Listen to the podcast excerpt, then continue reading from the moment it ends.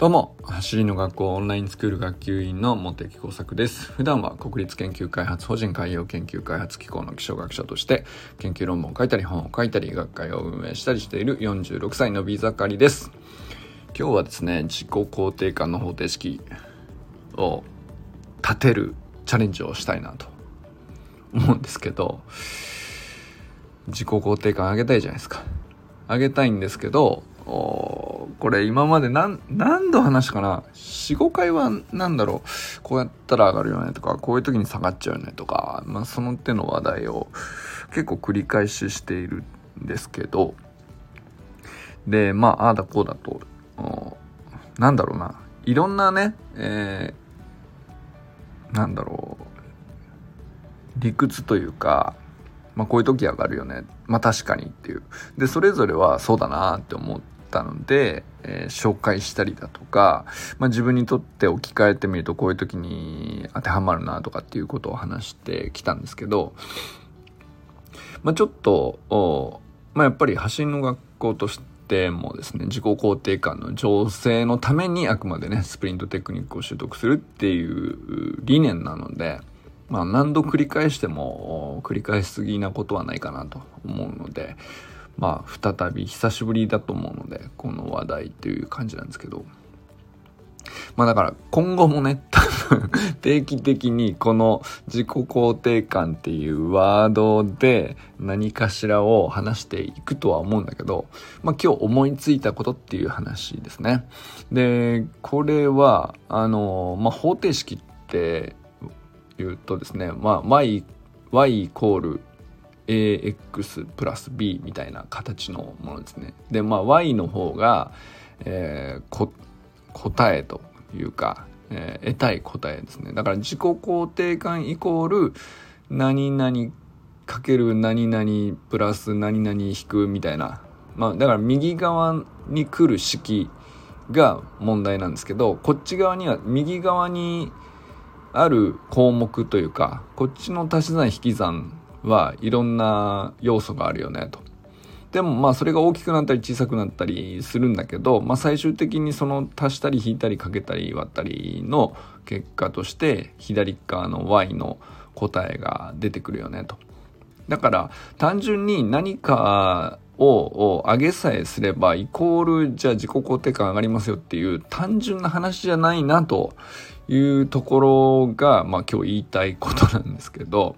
だから今まで結構ね、そのいくつか自己肯定感こうやったら上がるなとか、こういう時下がるなみたいな話をした時に、えー、自己肯定感イコール1要素で、えー、説明するっていうか、なんかそういう考え方というか、そういう見方が僕の中でね、えー、多かったなと思ったんですけど、確かにその、それちょっと単純すぎるなと。だから、あの、まあ、一つ一つはそうだなと。それが上がりさえすれば確かに自己肯定感上がるよな。それが下がりさえすれば下がっちゃうなっていう要素は正しいと思うんですけど、おなんだろう、それだけでは決まらないよねっていうね。そう、つまり、だから、足すも要素もあれば引く要素もあると思うんだけどなんかそれがいくつか絡み合ってるなっていうところがあんまり整理できてないというか見えてないというかまあ今僕もね現時点でも全然見えてないんだけどだから方程式は立てられてないんですけどこれを方程式だなっていうふうに見えてなかったんですよ。方程式じゃなくて等式だと思ってた。つまり自己肯定感イコール何々っていう風な式のことです。等式っていうのは等しい式って意味なんですけど左側の答えと右側の答えはあの項目が一つずつでイコールで結ぶっていうね。まあそういう意味ですけど等式じゃなくて方程式だなと思ったっていう話なんですけど。でちょっとこれね今日まああの関係してるといえば関係してるのがあの善くんね。まあ、善くんすごいよね話はこれまで散々してきたんですけど、まあ、善くんが何がすごいのかというとパフォーマンスすごいんだけどと何か新しいことにチャレンジするっていうね。例えば音声配信始めちゃうとかそれを毎日続けちゃうとか。うん。そういうところに対して何でもこう新しいことに対してこう引っかかりなくどんどんまっすぐトライしていくわけですよ。でそこがねその何ていうか眩しいのもありつつ能力のようにも見えたりもするんだけどなんか本人はそんなんなんかあんまりこうよほど何ていうの肩肘が張って頑張ってるって感じじゃなくてやるの当然でしょっていう感じがね伝わってくるんですけどこれって何なんだろうなと思ったんですけどこれ彼はすごく僕自信があるから何でもできるっていうふうに最初捉えてたんですけどどうやら自信があるないじゃないんだなと思って。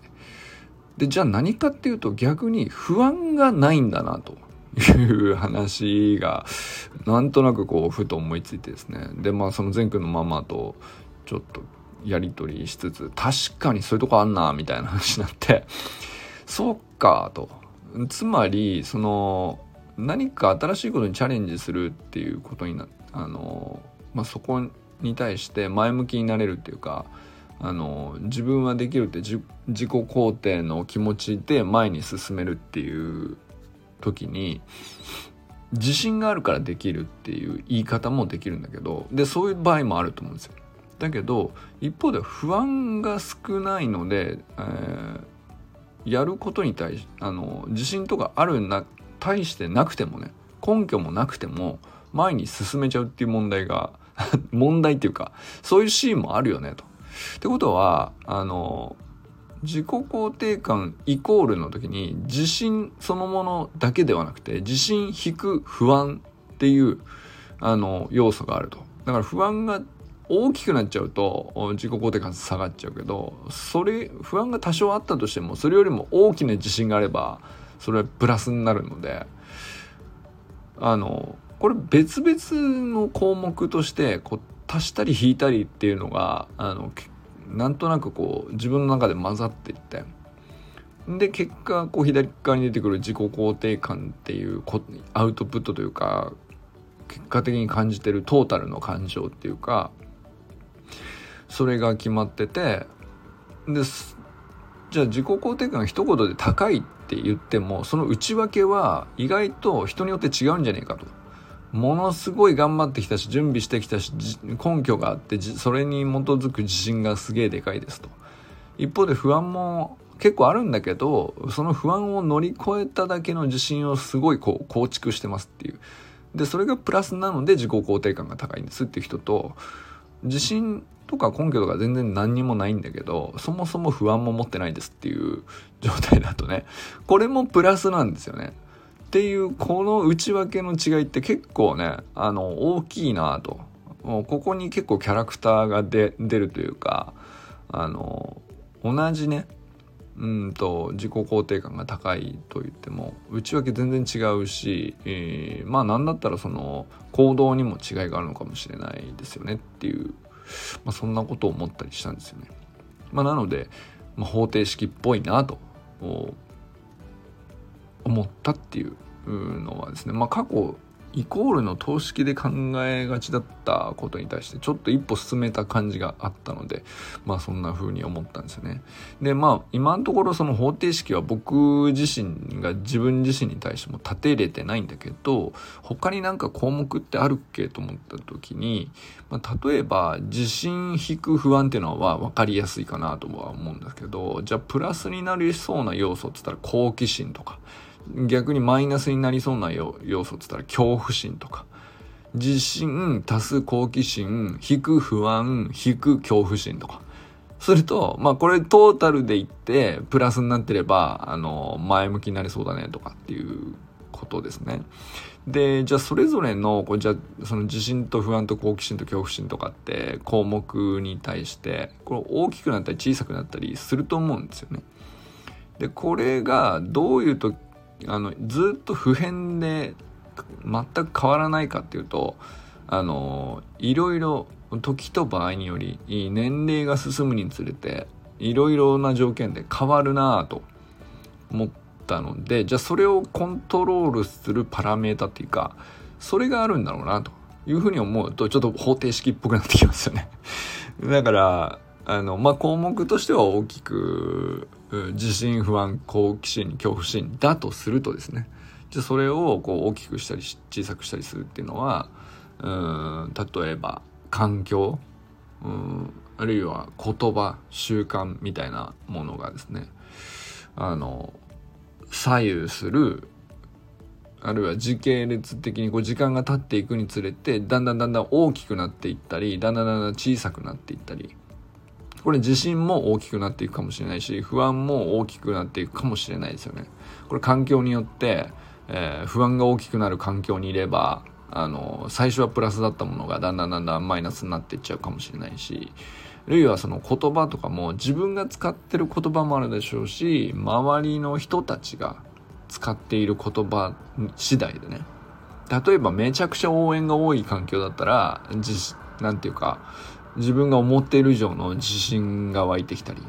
えー、あるいはでもそのそうじゃないアウェイな言葉がね周りに満ち満ちてしまっていたらそれはね自信がある人だって不安が大きくなったりとか恐怖心になるかもしれないじゃないですか。とかね、まあ、その辺をこうコントロールしそうだなと。であとはそのそれがその環境とか言葉は一時的にこうあの急に作用する強い作用をする場合もあれば、まあ、それにじゃああの抗う要素としては、うんと、そんな簡単にはあの全く左右されないわけじゃないけどそんな簡単にはブレませんよっていうのは何によるかっつったらまあ、習慣がどれぐらい強いかっていう、まあ、癖というか、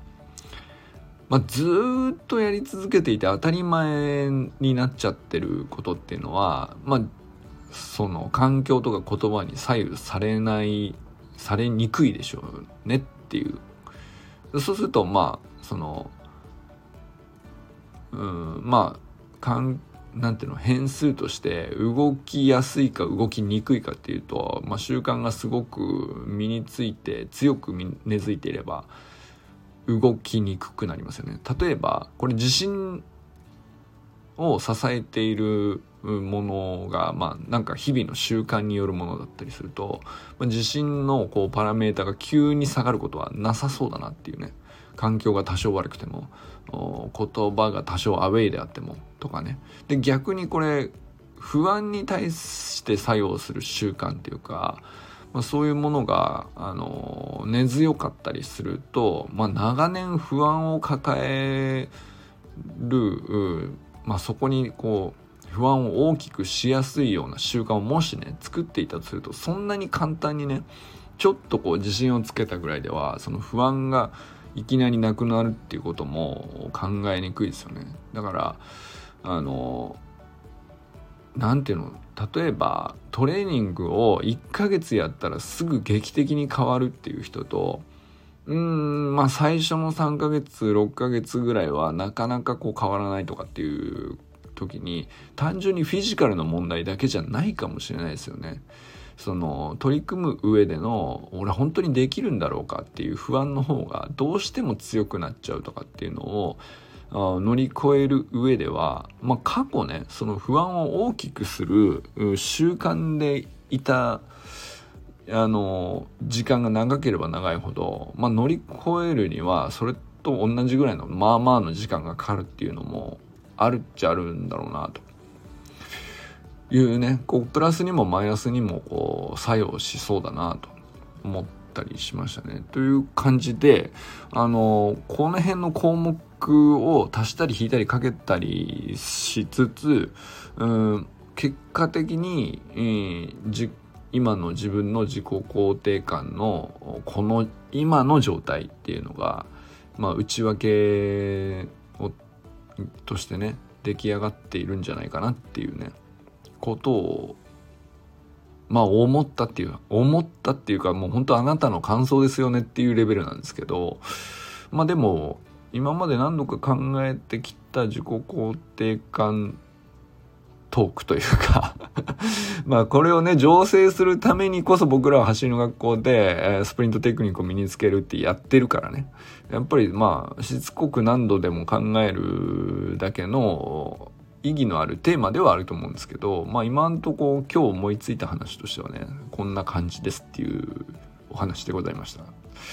まあだから、その例えば、うんとまあ、トレーニングオンラインスクールのトレーニングをやるときにあのインスタに投稿して自己分析やってとかっていうときに、まあ、自分の動きに対して、えー、基本的にはねその動画に映ってる動きを自分で見て自己分析をかけるっていうことをやって、まあ、メタ認知っていう能力を鍛えていけばあの結局それが走りにもつながってくるとかっていうことを、まあ、トレーニングの土台としているわけですけど骨格というか、まあ、自分で自分を育てていくための基本的なガイドラインなんですよね。実践自己分析メタ認知っていうこの繰り返しなんですよ。でこれはでもでそれでまあその成功体験が小さくても少しずつやっていけば必ず積み上がっていくので、まあ、自己肯定感高めるあのお手伝いになるよねっていうことなんですけどそれ本当にそうなんですけど一方で、まあ、人によってその自己肯定感今の状態で高い低いいろいろあると思うんですけどその内訳として、まあ、自信がこう低くても不安も低ければさほど問題じゃなかったりするっていうこととかね好奇心とか恐怖心とかってこれは本当に人によるんですよね。結構その性格にも依存すると思うしあのまあそれだとなおさらそのやっぱり自分に一番適したアプローチって何かなっていうことっていうのはやっぱりそこも含めて自己分析っていうかその心理的な部分も含めて自己分析できるとさらに強力になるんじゃないかなっていうね、えー、トレーニングを続けていく上でねやっぱりあの自分を知れば知るほど継続に対してのハードルってどんどん下がっていくと思うんですよね。だからモチベーションが湧くとか湧かないとかじゃなくてやる気起きる起きないじゃなくて、えー、やっぱり誰だって自分に対する興味って一番強いはずなんですよね。でその興味の向く先がですねあの何ていうか取っかかりがふわっとしてたりぼんやりしてたり解像度が低かったりするのでなんかこれに本当に意味あんのかなっつってやめちゃったりとかこの取りくこのやり方で本当にいいのか悪いのかよくわからないっていうところで途切れたりするんだと思うんですよね習慣になる前に。じゃあまあその例えば習慣化の何ていうのかなあの方法論っていうかノウハウスキルみたいなものももちろん有効だしたくさんあるからそれを取り入れるっていうのもいいと思うんですけどまあその中でもまあ、自己分析を結局どうやるかだと思うんですよね。でその時にこう自分の動きとか自分のまあ、現状の立ち位置それから目標でどうやどういうペースでそこに上がっていきたいのかっていうのがこれどれだけはっきり描かれているかで結局モチベーションとか継続の力とかって決まってくるんだろうなと思うとこれってあのただ単純にそのトレーニングそのもののプログラムの中身だけじゃなくて心理的に自分が今どういう状態とかっていうのも、まあ、うまく整理できるきっかけがあればね割と興味深いというかあの助けになるんじゃないかなとも思ったので、えー、まあ僕の感想レベルではありますけどよかったらあの試してみてください。よかったらね。あの、逆にその、あ、こういう要素の方が僕は強いですねっていう人がいたら、それはそれでなんかぜひ教えてほしいなとも思うし、これはこれでなんか、あの、引き続きね、まあ割と大事なテーマだと思うんで、ちょいちょい話していこうと思うんで、あの、いや、むしろ方程式って捉えるよりはこういう見方もあるんじゃないですかみたいなのも含めてね、あの、ぜひ教えてほしいなとも思いつつ、うん、まあ、今今日僕がねパッと思いついたのは方程式で内訳をこう切り分けていくとあ自分ってどういう人間だなと。でじゃあこういうトレーニング向いてんなとかこういうドリルにはあの夢中になれたりとかあの楽しいと感じられたりとかそれがこう結果に結びつきやすそうだなとかそういう展望が見えれば見えるほどこうあのいい結果になったりするんじゃないかなっていうお話でございました。ということでこれからも最高のスプリントライフを楽しんでいきましょう vamos